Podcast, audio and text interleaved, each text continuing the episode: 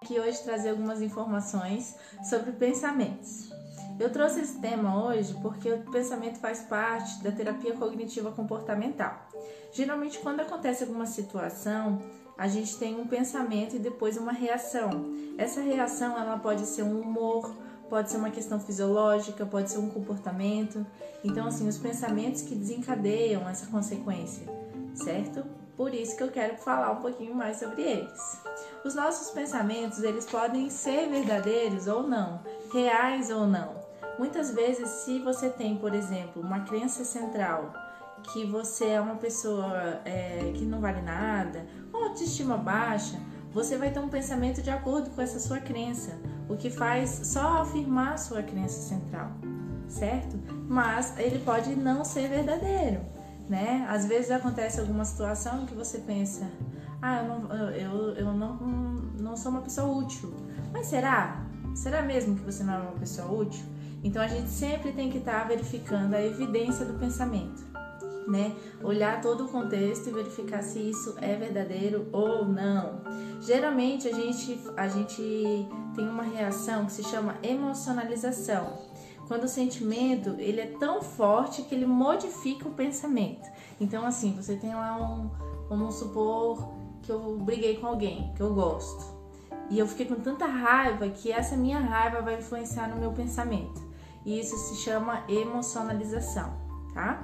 Outro, outro item interessante é em relação ao pensamento catastrófico, que é quando a gente pensa muito, assim, como se algo fosse muito maior do que ele realmente é.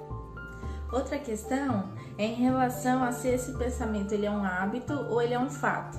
De tantas vezes você pensar algo, acaba que como consequência o cérebro já pega aquele pensamento existente e ele faz repetir em outros fatos. Né? Vamos supor que eu sempre que eu vou sair, eu, eu vou pegar uma questão do toque. Sempre que eu vou sair, eu tenho que fechar todas as portas. Por mais que eu já tenha fechado, pode ser que eu vá lá e repita aquela situação para ver se realmente está fechado. E aí me surge aquele pensamento: ah, mas será que eu fechei?